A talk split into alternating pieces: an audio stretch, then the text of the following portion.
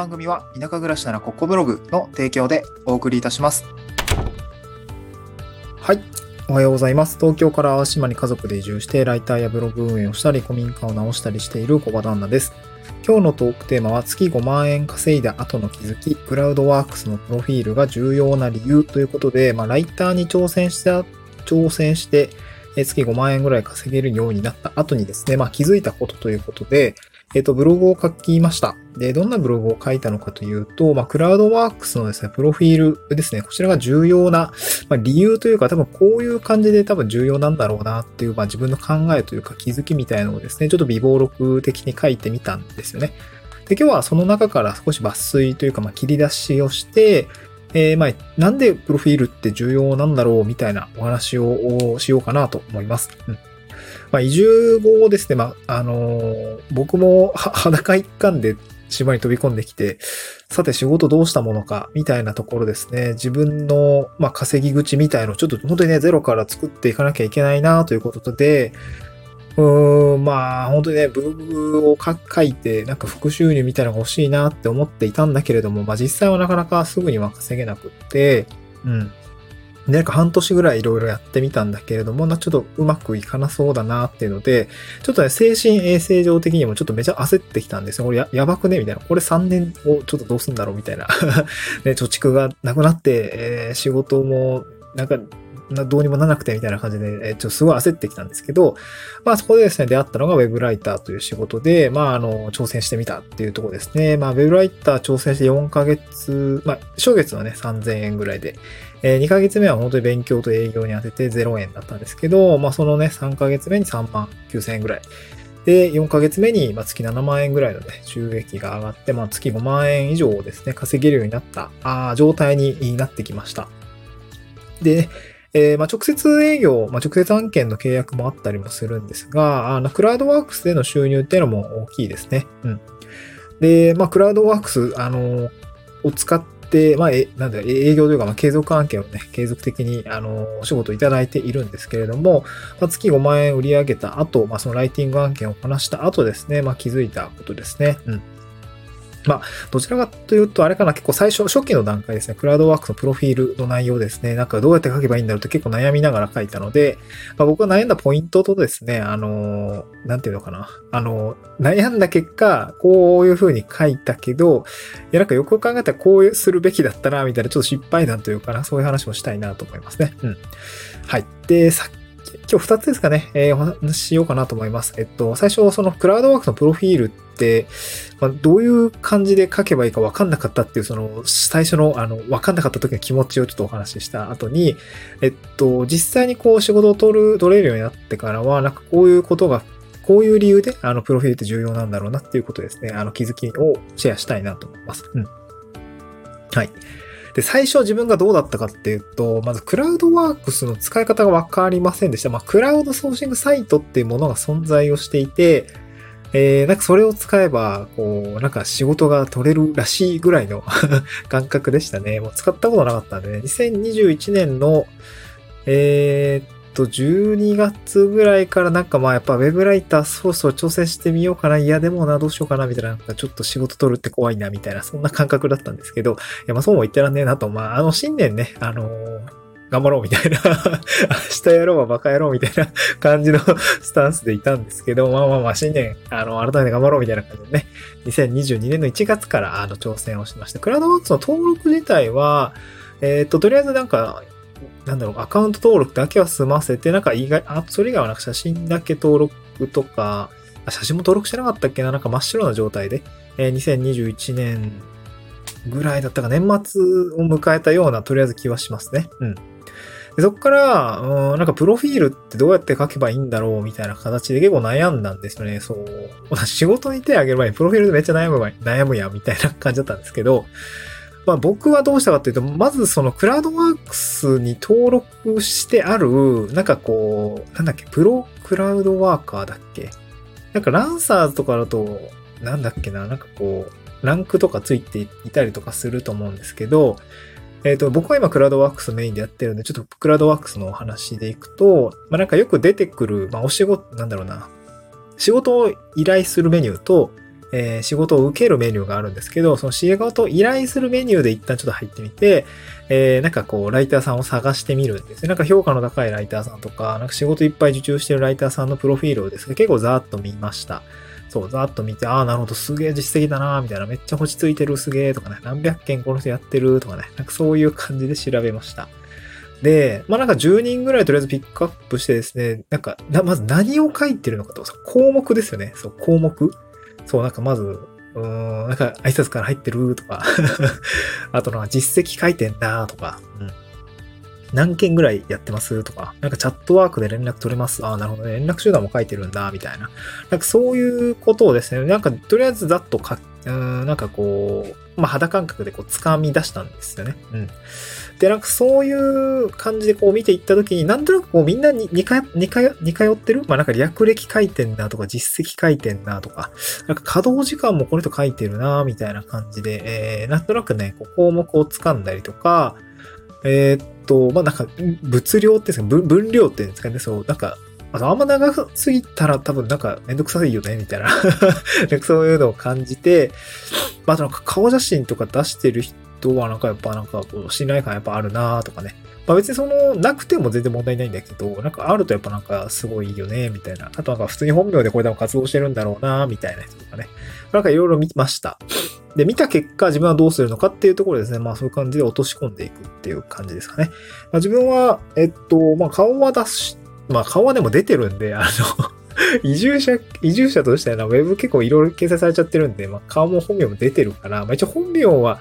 あれかな、ライターネームにしとこうみたいな感じでね、えーやっていましたが、顔は普通に出してましたね。うん、あの、自治体のホームページに載ってる写真と同じやつを載せてます。うん。はい。で、まあ、そんな感じですね。あの、まあ、試行錯誤しながら、あの、わかんないなりにもですね、他のライターさんのプロフィールを真似しながら、まあ、ま、真似ですね。パクってはないと思うんだけど、まあ、真似しながら、あ書いていきました。うん。で、まあでも、ちょこちょこ直しつつだったのかな。まあ、何をどう直したかっていうのは、ちょっと、あのーちょっと、ま、た次回にね、えーでも、えーお話をしたいなと思うんですけど、まあ最初はやっぱ分かんなかったよってことですね。で、分かんなかったからどうしたかっていうと、いろんな人のライあのライターさんとかのプロフィールめっちゃ見て回って、共通項とか、あ分量とかを洗い出したっていうことですね。うんで、実際月5万円ぐらい、まあ4ヶ月ぐらいで稼げるようになった感じなんですけれども、まあその後の気づきですね、こうなんかこうプロフィー、クラウドワークスのプロフィールってやっぱ結構重要だったよなみたいなことを感じました。で、まあ2点ですね、まあ理由としては重要な理由っていうのがあるかなと思っていて、一つ目はやっぱりそのプロフィールっていうものはなんか自分のために書くものではなくて、発注者に向けて書くものだよな。発注者に語りかけるというか、発注者に、なんだろう、伝えるべきことを書く場所だよなっていうことですかね。うん。で、もう一つが、なんかプロフィールでこう信頼されないと多分仕事取れないんだろうなっていうふうに思いました。うん。で、最初のそのプロフィールは発注者に向けて書くものだよなと、ななんとなくこう自覚してきたのは、その、なんか自分がその発注者メニューをね、触って、見ていろいろライターさんを探し、あの、ライターさんを見る行為をしたときに、なんかよくよく考えてめっちゃプロフィール見るなと思ったんですよね。そう。で、あと、なんていうかな、ぼ僕、なんて言うんだろうな。来、仕事を受ける側のメニュー開いててもね、あの、なんか、オファーですかね、オファーが来るんですよ。オファーですね。この仕事やってみませんかみたいなオファーが DM で届くとですよね。あの、クラウドワークスにおいても。で、そうなった時に、あの、あ、なんか来たぞ。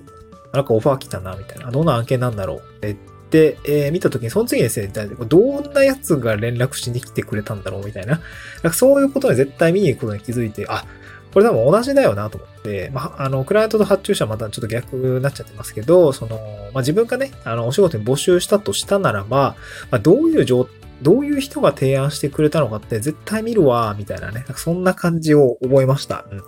で、すなわちですね、やっぱ発注者に必ず見られていて、発注者の人は必ず気にしているんだろうなと思ったので、えー、なんていうのかな、こう、まず、プロフィールが見られているってことは、めちゃくちゃ重要じゃんっていう感じですね。うん。まあ、流れ的に言うと、そのクラウドワークスに出てる仕事に応募するとですね、発注者に仕事、あの、通知が飛びます。どんな人が、あの、応募してきてくれたんだろうな、みたいな通知が来て、で、提案文からまあ見ると思います。まあ、そこに当然プロフィール書いてあったりとかもすると思うし、まあ、アイコンをタップして、こう、写真、まあ、なんだろうど、どういう人柄なんだろうかっていうのを見に行くと思うんですよね。うん。で、なんだろうな、こう、まあ、クラウドワークスとかとワーカーさんですよね、お仕事を受ける、まあ、また、まあ、僕みたいなライターなんかっていうのは、まあ、情報として、こう、プロフィール以外にも、こう、実績だったり評価ですね、職種やスキル、ポートフォリオなんかも掲載することができます。まあ、やっぱり、その、情報量が少ないと、ちょっとやっぱ不安だなとかね、なんかそういうことは思いますよね。なんか全然スカスカだな、なとかね、えー、なんか写真貼っつけてないなとかね、あ、なんか、うん、顔見えないから、ちょっと不安だなとかね。まあ、あの、その、別になくてもいいと思うんですけど、僕めっちゃ顔出してるんで 本名は出してないけど、あのー、あの、ライターネームで出してるんですけど、まあ、顔見えるんで、多分まあ信頼はちょっとずつこう見えるんだろうなっていうところがありますね。うん、で、やっぱよくわかんない人からこう応募が来たとしても、多分きっと無視されるんだろうなと思うし、僕も多分無視しますね。なんかわかんないけど、ツイッターの DM でなんかよくわかんないメッセージ来たりとかするじゃないですか。なんかよくわかんないプロフィールだったりとかするともう無視するじゃないですか かそ。そういう感覚と一緒だと思うんですけど、やっぱ当然発注に至らないんだろうなと思いました。その、プロフィールがちゃんと書いてないっていうことですね。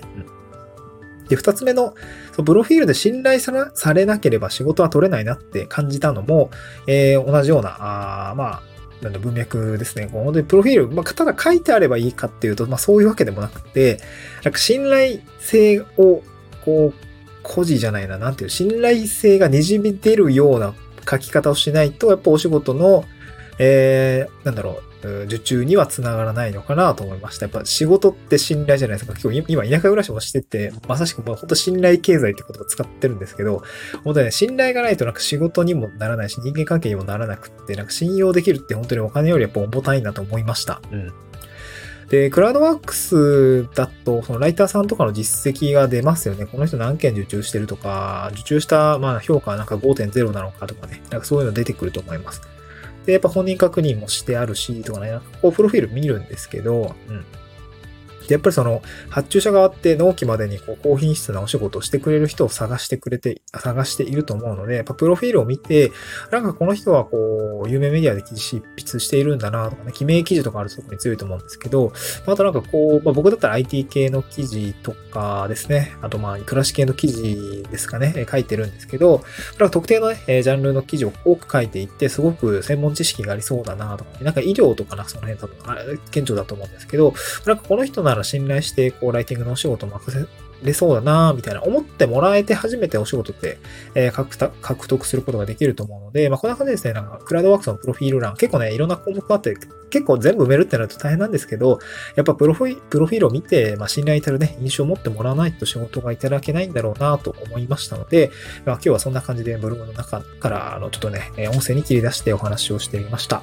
まあ、自分にこう信頼感をもらってもらうためにですね、プロフィールっていう内容をなるべくまあ具体的に書く。まあでも端的に書く必要があるんですけど、なんかね、実績とかをしっかり明記してあげるってことが重要なのかなと思いました。まあこれからまあ、うんと、まあ、例えば移住、僕なんかは移住者の方のお仕事問題についてちょっと向き合ってはいるので、なんかね、文章を書くっていうこと、まあ、ライティング、まあ、パソコンでできるお仕事っていうところですね。あの、僕なんか今、淡路島に住んでるね、当該からお仕事引っ張ってこないとなかなかね、収入的には厳しい人もいるかなと思っていて、僕もまさしくそうなんですけど、移住後のお仕事にですね、あの、ライターっていうものを選択する人がいるのであれば、あのなんかこういう感じでクラウドワークスが取っていくってことも、まあ一つね、えー、なんか自分の身を守るというか、家族の身を守るというか、移住後のお仕事の生計を守維持していくってことに、えー、つながるのかなと思って、こんな感じでお話をしてみました。あ今日ですね、スタンド F の概要欄にブログの記事で貼り付けております。えっと、クラウドワークスのプロフィールについてのですね、まあ、解説というか、まあ、自分が気づいたことをまとめた内容ですね、こちら、えー、まあ、具体例とかを交えて書いてますので、まあ、ぜひ読んでいただければなと思います。また次回の収録でお会いしましょう。バイバーイ。